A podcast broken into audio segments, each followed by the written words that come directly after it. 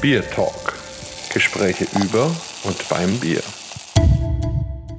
Herzlich willkommen und einen schönen guten Abend zum 49. Bier Talk und diesmal wirklich was ganz Besonderes und zwar Haha Hopcast ist ein anderer Bier Talk aus der Craft Beer Szene aus Hamburg. Wir freuen uns außerordentlich, dass ihr da seid, aber zunächst am Mikrofon wie immer der Holger und der Markus. Hallo, grüßt euch. Moin, sagt man ja bei euch. Vielleicht stellt ihr euch kurz vor, ihr beiden. Wir sind ganz gespannt, wie das heute läuft. Podcast trifft Podcast. Ja, wir sind auch gespannt. Vielen Dank erstmal für die Einladung. Ich bin Regine, Regine Marxen, ein Teil von Hopcast. Wir sind so seit 2017 am Start. Ich bin eigentlich Redakteurin und freie Journalistin und ja, irgendwann haben wir gemeinsam uns in dieses Bierthema eingetrunken und lebe hier in Altona zusammen mit Stefan, an den ich jetzt übergebe in der Vorstellung, bevor ich anfange alles zu erzählen, Presche und der schon irgendwie nervös anfängt zu zucken. Ach Quatsch, nee. Also genau, ich bin Stefan Endrichkeit, Musiker von Haus aus mache alle möglichen musikalischen Dienstleistungen und drumherum. Regine hatte so eine Phase Ende 2017, wo sie sich beruflich neu orientiert hatte und sagte, dass sie das Thema Podcast so spannend findet. Dann sagte ich ja, dann lass doch einen machen. Wir haben ja alles da. Es war so, ach, wir haben alles da. Ja, ja, ich habe ja, ich habe ja ein Studio, weißt du ja. Naja, und dann haben wir darüber einfach sind dann, weiß gar nicht, wie wir dann unbedingt zum Thema Bier gekommen sind. Na, wir haben beide angefangen, schon vorher, eigentlich schon seit 2015, verschiedene Craft-Biere zu trinken. Mhm. Und das Thema lag einfach so nah, weil es so viel Spaß macht gemacht und es ist einfach so schön. In Hamburg hat sich so wahnsinnig viel getan, auch in der Zeit. Da saß man sozusagen an der Quelle. Die Idee des Podcasts sollte ja sein, äh, über Bier als Mittler. Man spricht über Bier, aber man lernt die Menschen über das Bier kennen. Das ist natürlich so ein bisschen auch dieser journalistischen Idee geschuldet, die dahinter steht. Ich, ich schreibe ja auch über Bier. Ich finde Porträts immer toll. Insofern sind wir da dieses Thema so angegangen. Und irgendwie hat sich dann relativ schnell dieses Thema herauskristallisiert.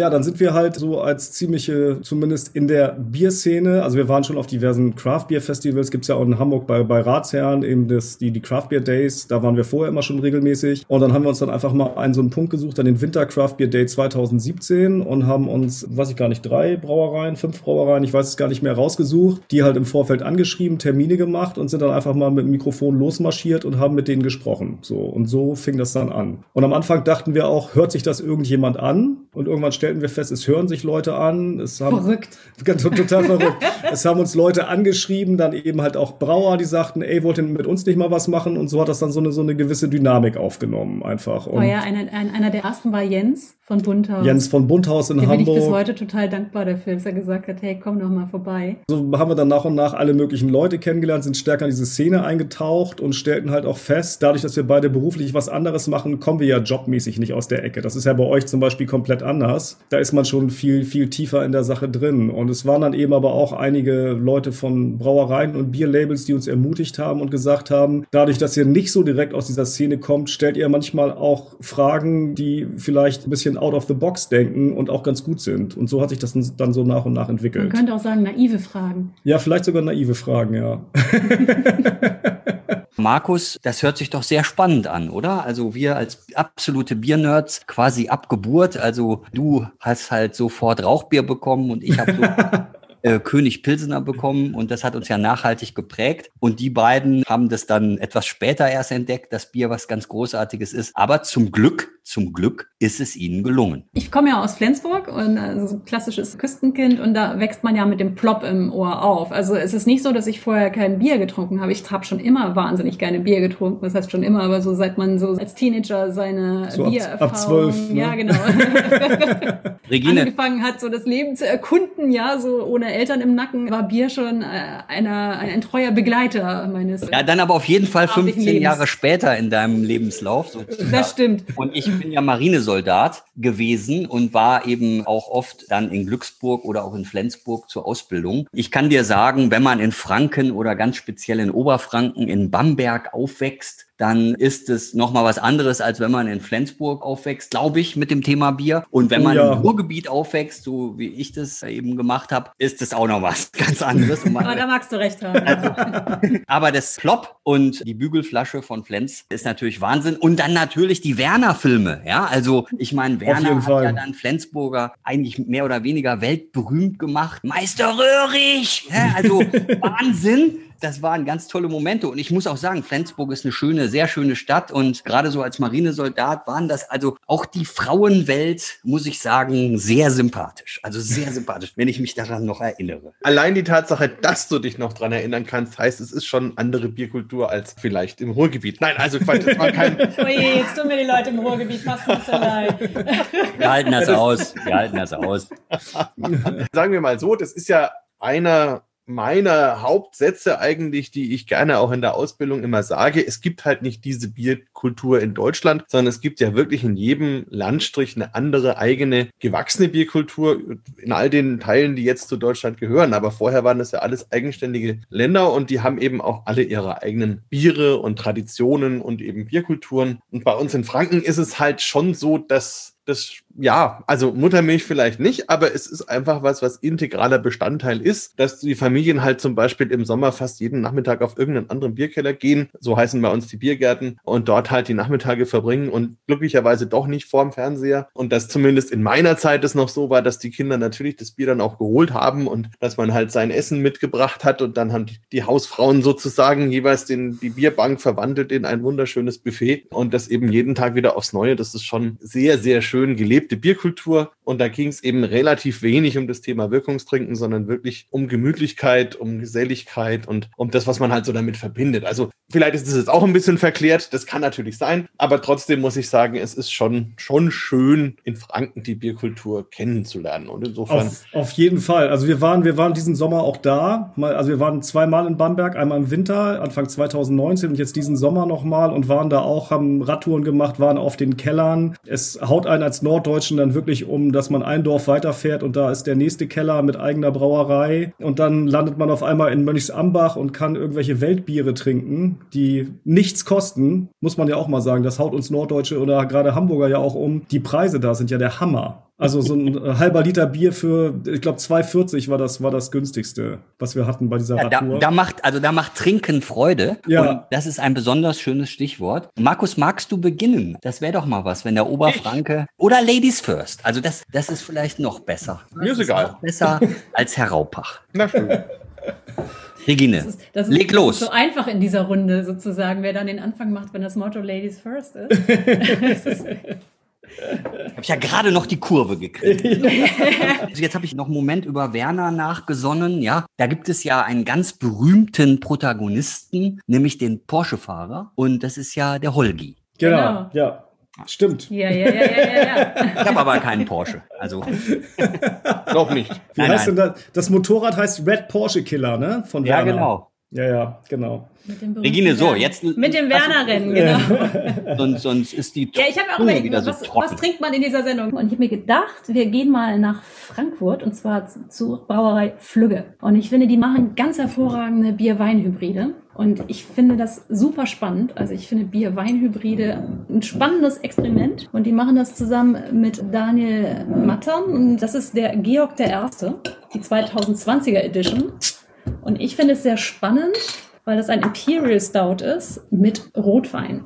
Das hat auch nur 10%, also insofern sollte ich mich früher verabschieden. Dann, äh, das ist auch nicht das erste Bier, das wir heute trinken. Insofern ist es für mich eine gesunde Reihenfolge, jetzt zu diesem Bier überzugehen.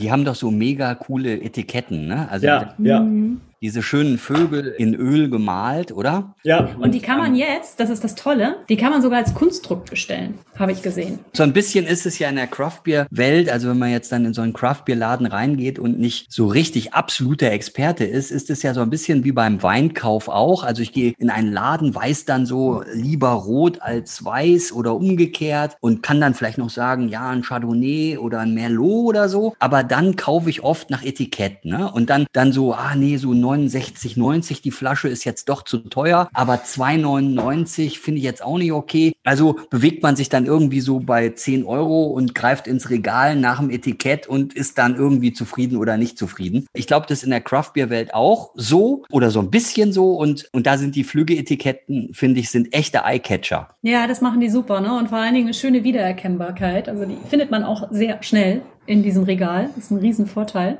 Das Bier jetzt im Glas ist tatsächlich von der Farbe, würde ich mal sagen, es ist weder rot noch schwarz. Es ist erstmal ein bisschen, ich sag mal, wässrig braun. Die Farbe ist jetzt nicht sexy. Brackwasser. Ich würde sagen Brackwasser, wenn wir schon.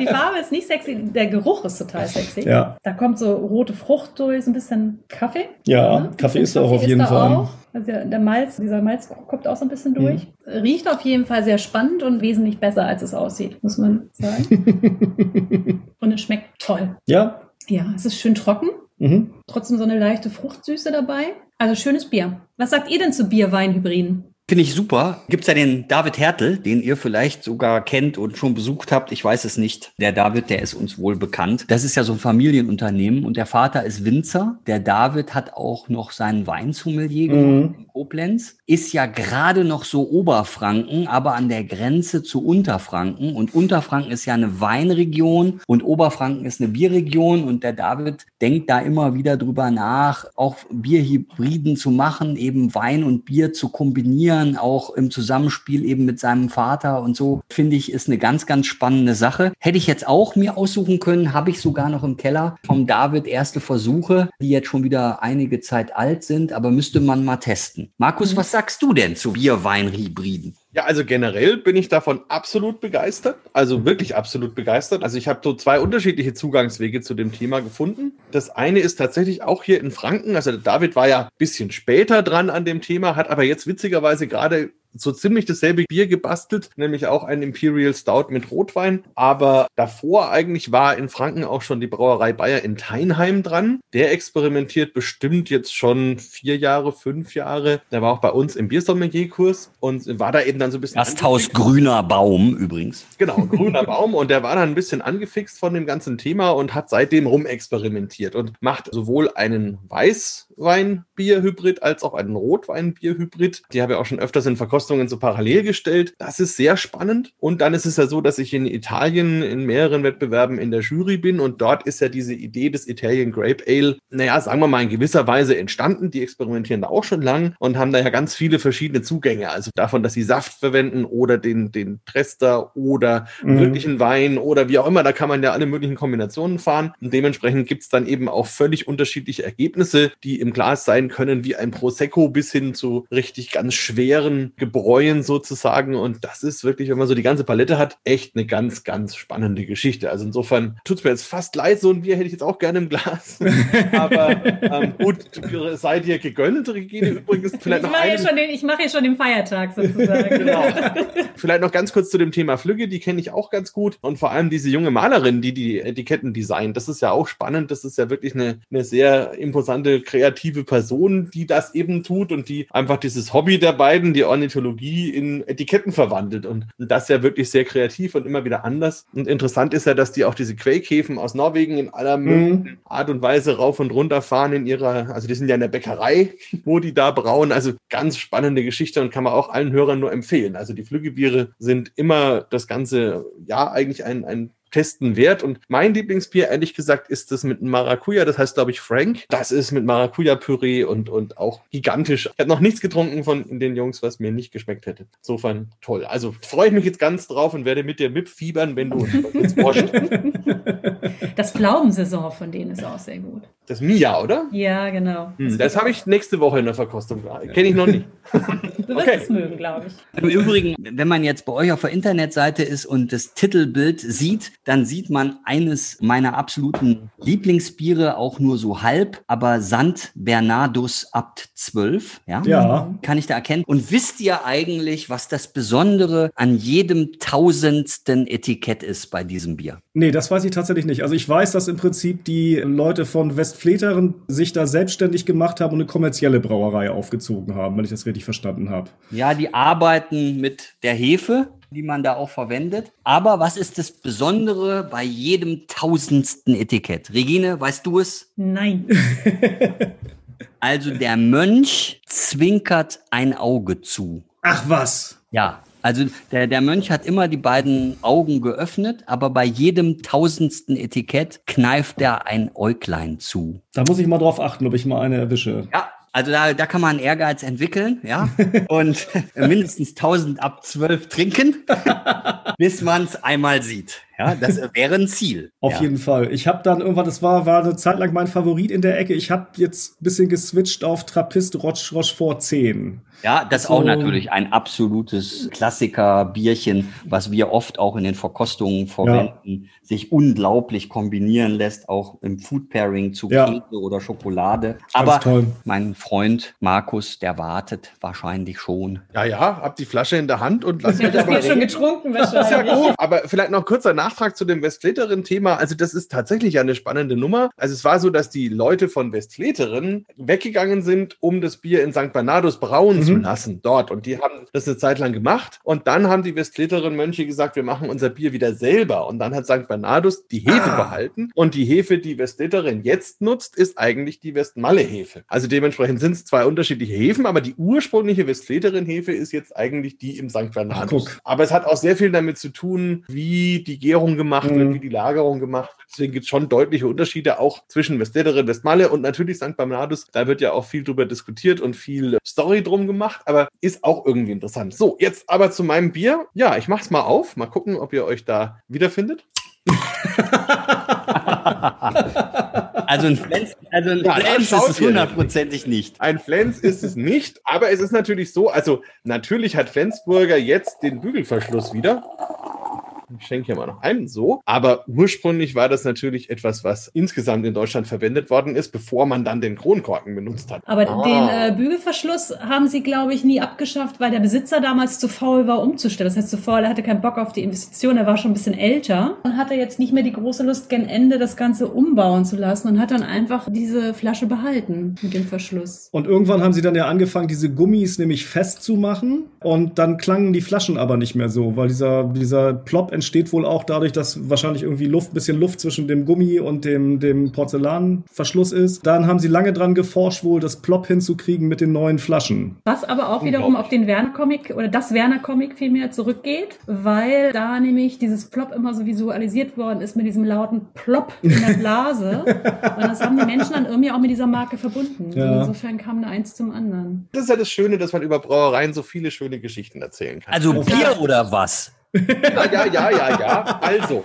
was ich hier im Glas habe, ist leicht trüb. Es ist von der Farbe her, na, was würde man sagen, so ein orange-braun. Also ein relativ helles Braun mit einem schönen Rotstich. Der Schaum ist so ja, leicht getönt, etwas bräunlich. Wenn man reinriecht, hat man Karamell, viel Getreide. Ja, so eine leichte, frische Hefenote, die dann auch noch kommt. Jetzt probieren wir das Ganze mal. Ja, fängt schön süß an, hat auch wieder einiges an Karamell. Dann kommt eine brotige Note und hinten raus dann tatsächlich schön Hopfen, der das Ganze wieder ein bisschen abräumt. Ja, also natürlich habe ich mir ein fränkisches Bier ausgesucht, um da ein bisschen anzustinken. Das mit dem Flopverschluss ist tatsächlich eher Zufall, aber war natürlich jetzt witzig. Und zwar gibt es eben eine kleine Brauerei, ein Brauhaus in Alten Kunststadt. Die heißen Leikheim und die gibt es schon relativ lange und machen auch schon relativ lange in der Bügelflasche und haben vor einigen Jahren einen alten Bierstil neu aufgelegt, nämlich das Steinbier. Und das ist eine ganz coole Geschichte. Das ist eigentlich noch eine mittelalterliche Idee des Brauens, dass man eben einen Eisenkorb mit Steinen gefüllt in einem Feuer erhitzt, bis der glüht und dann diesen glühenden Korb mit einem Kran ins Brauhaus in den Sudkessel befördert, um die Maische oder den Sud zu erwärmen. Und bei dieser Geschichte hat man halt den Vorteil, dass man im Brauhaus selber kein Feuer machen muss. Deswegen war das schon mittelalterlich eine Idee, weil man dann eben praktisch das Feuerrisiko gesenkt hat. Und auf der anderen Seite hat man halt das Thema, dass der Zucker und die Stärke, die da noch in dem Sud drin sind, natürlich karamellisieren an den glühenden Steinen. Und mhm. dadurch ergibt sich eben dieses schöne Karamellaroma, was sich dann wieder noch ein bisschen abwäscht. Ich war da mal als Fotograf dabei vor einigen Jahren, als sie das zum ersten Mal gemacht haben. Und das war auch extrem spektakulär, weil natürlich dadurch, dass da diese 1000 Grad heißen Steine da reingehen, innerhalb vom 0,x das ganze Sudhaus voll mit Dampf ist. Und also es war extrem spektakulär, ist es immer noch, machen die immer ab und zu mal, kann man auch zuschauen. Ja, habe ich mir gedacht, gönne ich mir heute mal wieder. Ist eines der Biere, die ich wirklich sehr gerne mag, weil es eben mit diesem karamelligen, süßen, für mich eben jetzt auch so einen Weihnachtscharakter hat. Und letztes Jahr haben wir daraus auch ein Feuerzangenbier gemacht. Das war auch schön. Also insofern ein sehr vielseitiges, schönes Bier, das Leikheim Steinbier. Klingt ja so ein bisschen so, als wenn gestachelt wird während, während des Brauprozesses mhm. sozusagen. Mhm. so ungefähr, ja. ja. Monsterstachel. Spannende Geschichte. Also ich kann es nur sehr empfehlen und auch von Gusswerk in Österreich. Das war mein erstes Steinbier, was was ich getrunken habe damals in Salzburg. Das ist wirklich super. Also, also dieser Restzucker, wenn der dann so karamellisiert, das hat auch sowas Weihnachtliches. Holger, was hast du denn eingepackt? Also mein Bölkstoff sozusagen kommt aus Belgien. Oh. Und ich habe auf der einen Seite eine ganz normale Gös mir ausgesucht für heute Abend. Und auf der anderen Seite dann doch ein besonderes Bier, wo ich jetzt hoffe, dass das niemand von euch so richtig gut kennt. Die Brauerei heißt De Ranke, also der Schlanke. Mhm. Und das Bier heißt Mirakel. Oh. Das mache ich jetzt mal auf. Das klingt ja verheißungsvoll. De Ranke, De Ranke haben wir auf jeden Fall schon mal gesehen. Die Brauerei, äh, von der haben wir immerhin schon mal gehört. Ja weil wir ja auch in Belgien waren, ja. als man noch reiste, so mit gutem Gefühl. Ja, also die Brauerei kenne ich auch, aber dieses Bier kenne ich in der Tat auch. Kenne ich nicht. Ja, das ist nicht immer verfügbar, ja. Das ist was Besonderes. Ja. und da habe ich dann gedacht, also wenn ich doch da mit den Hamburger Kollegen und ich habe ja selber auch mal in Hamburg gelebt und ich habe drei Kinder und eine Tochter und die Tochter ist sogar in Hamburg geboren. Ja. Ach was, guck. Ja. Bolzenweg habe ich gewohnt, Eppendorfer Landstraße, Ecke Eppendorfer Landstraße am Kellinghusen Park. Ah, okay. Ja, sehr schön da, sehr schön. So ungefähr viereinhalb Jahre, würde ich sagen. Aber jetzt zu Deranke. Also Deranke ist eine klassische belgische Brauerei. Die haben verschiedenste Sachen Sachen im Angebot, eigentlich nicht spezialisiert auf Gös, also ganz im Gegenteil, ist so ein bisschen südlich von Kortrijk, also so Lille die Ecke, also westlich von Brüssel. Die haben das dann einfach irgendwann mal ausprobiert und haben eben drei verschiedene Gösen miteinander vermischt und sind selber, sagen sie, total überrascht über das Ergebnis, dass es dann doch so gut geworden ist. Ja, es ist so ein, sag ich mal, so ein dunkles Goldgelb geht so ein bisschen auch so in so eine Messing-Richtung. Ich habe kaum Schaum im Glas. Es riecht genauso, wie eine Gös halt auch zu riechen hat. Ist so unglaublich in der Balance, dass man an eurer Stelle wirklich neidisch sein kann. also das ist wirklich großes Kino. Hat 5,5 Prozent Alkohol, hat eine schöne 0,75 Liter Flasche, so Champagner-Optik. Das Bier ist von 2019. Das sagt mir wirklich zu. Und da habe ich halt gedacht, sowas, also sowas Besonderes mache ich heute mal auf. Und ja, ein ganz besonderer Bölkstoff halt. Das ist ordentlich. Wir haben, wir haben nachher noch ein Online-Treffen mit unserer Kraftbiertruppe. Die Bierbezugsgruppe. die Bierbezugsgruppe sozusagen. Das sind die Menschen, mit denen wir uns sonst immer eigentlich in irgendwelchen Bars getroffen haben. Und das haben wir jetzt natürlich auch, ziehen wir jetzt online weiter durch, wo wir es nicht dürfen. Wir haben neulich so ein drei Fontänen oder drei Fontänen Package bestellt. Und da sind wir, wollen wir auf jeden Fall nachher nochmal eins verkosten. Das Platinum Blend. Und insofern haben wir auch schon große Lust auf Gös heute. Unbedingt. Also Gös ist immer gut. Apropos Lieblingsbar und so. Also meine absolute Lieblingslocation in Hamburg in Richtung Bar ist die Drip Bar mhm. in Altona. Kennt ihr die? In, ja, ist ja St. Pauli, Pauli ne? auf Pauli. Ja, oder St. Pauli ist Direkt bei der St. Genau. Pauli-Kirche. Die, die kennen wir, ja. Das ist auch ganz spannend, die Sachen, die sie da haben, die sie da hauptsächlich selber herstellen. Ganz, ganz tolle Drinks. Also ich, Spirituosen über Gemüse tröpfeln lassen. Über nee, Gemüse. absolut. Also die haben, also die haben mehrere, also wirklich, weiß ich nicht, 40 oder 50 Cold Dripper und machen mhm. außergewöhnliche Cocktails. Ist eine außergewöhnliche Location. Und ich habe die ganz zu Anfang mal kennengelernt, wo die gestartet haben. Und wir hatten dann so eine Wette am Laufen. Ich habe dann einfach gesagt, ich sage, mach bei euch, euch den, der ganze Schicki, den ihr da macht, ja. Also das ist eigentlich alles total egal. Ihr könnt irgendeinen Cocktail machen und ich präsentiere euch ein entsprechendes Bier dazu, was genauso schmeckt wie euer Cocktail. Ist nur nicht so viel Aufwand dann in der Zubereitung, ja. Am Gast, ja. Und das haben die mir dann nicht geglaubt und, und dann haben wir da richtig rumexperimentiert und ich habe dann da aus dem Vollen schöpfen dürfen und die waren also absolut beeindruckt damals und seitdem haben Markus und ich auch einen Cold Dripper so und lassen halt ab und zu mal ein Imperial Stout über Bratapfelscheiben tröpfeln. Und das ist dann auch was richtig Schönes. Das glaube ich. Auf so eine Idee sind wir noch gar nicht gekommen. Ich fand das damals wirklich sehr beeindruckend, weil sie ja auch dann eben so mal eben zum Verkosten einen Cold Drip Kaffee und sowas mal einem, einem präsentieren, einfach damit man so einen Eindruck bekommt. Und das fand ich alles super. Also wirklich echt eine tolle Bar. Und dadurch, dass sie ja auch nur eine begrenzte Zahl von Leuten reinlassen und man muss ja klingeln, um reinzukommen, Stimmt.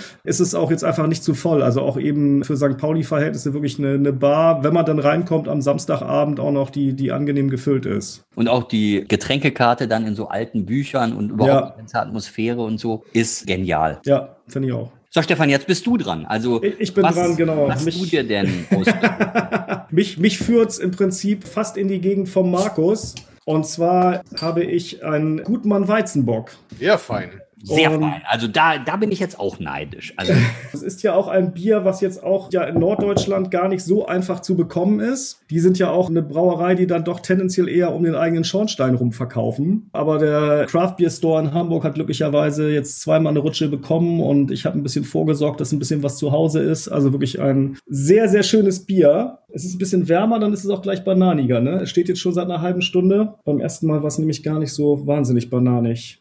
Naja, Kälte raubt Aromatik. Das ist ja so. auf jeden Fall. Letzte Woche hatte ich von, von Wein Stefan den Vitus. Da war es wirklich so, den habe ich aufgemacht und habe die Gläser geholt und in der Zeit allein war die Küche eine Bananenplantage geworden. Also das war beeindruckend. Der Vitus ist auch so ein, ja, kein Geheimtipp, aber für jemanden, der halt wirklich Weizenbock liebt, ist das eigentlich das Bier. Gutmann natürlich auch und Gutmann ist ja eigentlich eine fränkische Brauerei. Das wurde uns erst 1972 entführt. also ja, ist aber jetzt im Landkreis Eichstätt und gehört absolut zu Oberbayern. Jawohl. Ja, ja. Aus Hamburger Sicht ist es vielleicht ganz in deiner Nähe. Nein, es gehört zu meinem Regierungsbezirk, zu meinem Regierungsbezirk. Und ich lebe in der Hauptstadt dieses Regierungsbezirks. Jawohl. Bierbeute sozusagen. aber, also, aber die Brauerei zu besuchen macht auch Sinn. Also es sind ja Brüder, die das Ganze führen und der Ort heißt Titting und die, die Brauerei ist in so einem Rundgebäude und genau in der Mitte ist dann der Gärkeller. Und das haben die auch sehr schön zelebriert und so. Und einmal im Jahr ist da ein großes Fest und dann um diesen Rundbau rum natürlich jede Menge Bänke aufgestellt werden und so. Und das ist echt ein tolles Erlebnis. Also kann ich euch nur empfehlen, wenn euch das schmeckt, unbedingt mal vorbeischauen zum Brauereifest bei Gut. Ja, es gibt da ja bei euch so wahnsinnig viel zu sehen. Also wir waren jetzt diesmal ja wirklich eine Woche in Bamberg und sind so ein bisschen rumgefahren, bis, also bis Nürnberg waren wir gekommen, hatten den, den Felix, ja, Felix genau. vom Emt noch besucht. Und zudem muss man sagen, war es ja auch ein Corona-Jahr. Das heißt, man konnte nicht in jede Brauerei einfach mal so Genau, nicht einfach ne? so, aber das ist alles auf jeden Fall auf dem Zettel. Wir sind, wie gesagt, immer wieder beeindruckt, was es da unten alles gibt. Was für ein Wahnsinn. Eigentlich ist es ja da oben. Ihr seid da unten. sagen darf.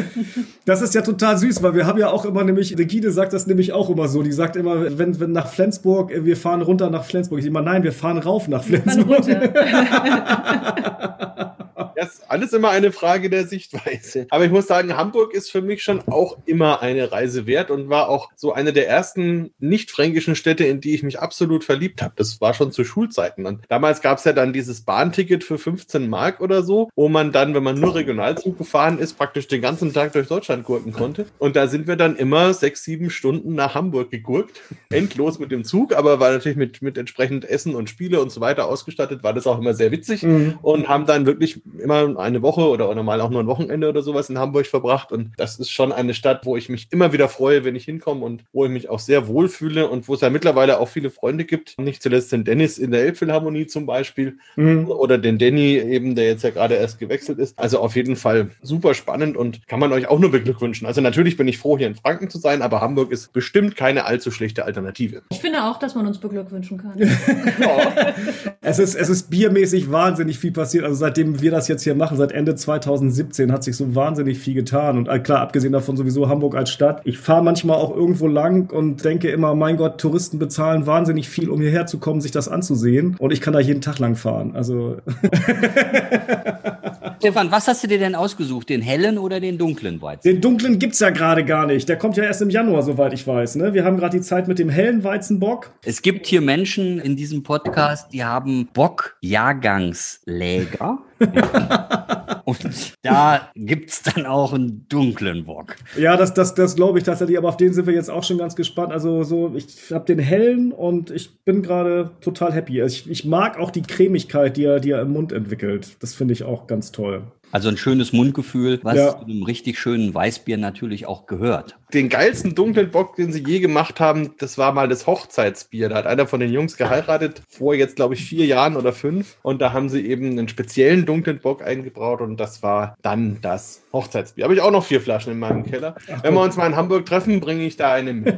ja, sie haben ja auch einen Bock, der in Whiskyfässern ausgebaut wird. Ne? Den gibt es ja auch noch. Super kreativ, finde ich schön. Und die sind ja ebenso auch gefangen, so in diesem Thema einerseits wirklich extrem traditionell, weil diese Brauerei natürlich auch eben seit Jahrhunderten für das Thema steht. Aber auf der anderen Seite sind es natürlich auch junge Männer, die sich ein bisschen ausprobieren wollen und die einfach auch Spaß und Bock haben auf Experimentierfreudigkeit. Und das kriegen sie jetzt, glaube ich, mittlerweile richtig gut hin, so beide Welten auszuleben. Finde ich auch, also wirklich, wirklich ganz toll.